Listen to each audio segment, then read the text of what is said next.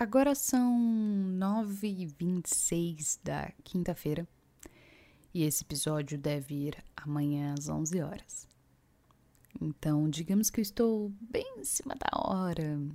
De fato, eu dei uma procrastinada para criar. E nem é porque eu não queria fazer, mas é porque eu tô bem cansada nas últimas semanas. O episódio de hoje nem era sobre isso, mas é que ontem meu companheiro, me alertou das crises de enxaquecas mais frequentes, as dores de estômago e a insônia, que não eram normais e que eu precisava parar. Olha, eu sei que não são normais. E eu sei que eu adoeço facilmente em situações quando eu excedo o limite do meu corpo e emocional. Mas aí eu fico pensando: não, Tá tudo bem, eu consigo. Meu Deus, que drama perto de tudo que tá acontecendo no mundo. Vira uma situação bem conflitante. Mas uma coisa que eu ouvi na terapia, e ouvir não quer dizer que eu aprendi totalmente, tá? É que não devemos minimizar os nossos sentimentos só porque há coisas que podem ser mais difíceis. Se a gente sente, se tá doendo, não dá para comparar, saca? É óbvio que eu não vou chegar para alguém que, sei lá, perdeu o emprego durante a pandemia, perdeu um ente querido e falar: "Ai, eu sinto muito, mas sabe, eu tô tão exausta porque pipipipopopó". A gente sempre tem que ter uma boa dose de bom senso e empatia. Só que negar que eu estou cansada, triste, e mantendo um ritmo que claramente está me fazendo mal, e não permitir dar aquela chorada, respirar e repensar, só porque o mundo está mais caótico do que ele é e achar que isso não é nada, é permitir que eu continue mal. Cuidar de mim e das minhas dores é parte da solução do mundo. Porque se você for analisar e se você escutou o primeiro episódio sobre autossabotagem, lá mais pro final, você vai entender o que eu tô falando. São milhares de anos, gerações de gente que não lidava com seus monstros internos. E aí, olha só o que a gente vive.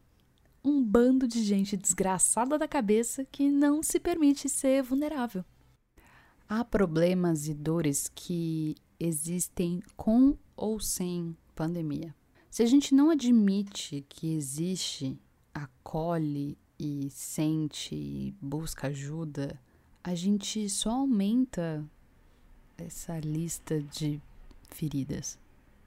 E o que eu vou falar aqui é sempre dentro do meu recorte privilegiada, porque eu tenho que deixar isso claro.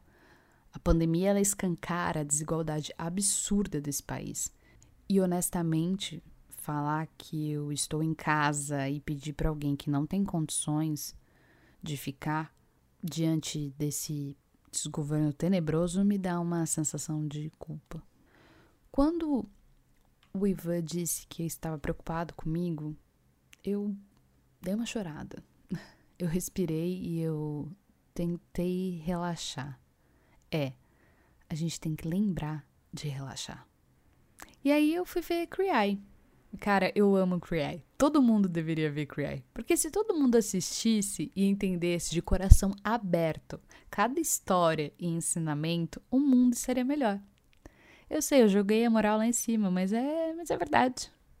Enfim, eu fui diminuindo, enquanto eu tava assistindo, eu fui diminuindo um pouco a tensão nos meus ombros, que vivem tensos, e acalmando tentando entender que parar, respirar naquele momento era necessário. O que eu quero dizer para você é que nunca mais subestime o que você está sentindo, independente do que está acontecendo fora de você. Porque ficar ansioso, triste, esgotado é, infelizmente, normal no atual contexto e a gente precisa de ajuda. Então eu vou deixar na descrição do podcast link de atendimento psicológico online e eu vou tentar me cuidar, tentar retomar uma rotina que faça mais bem para minha cabeça e corpo do que para os meus afazeres.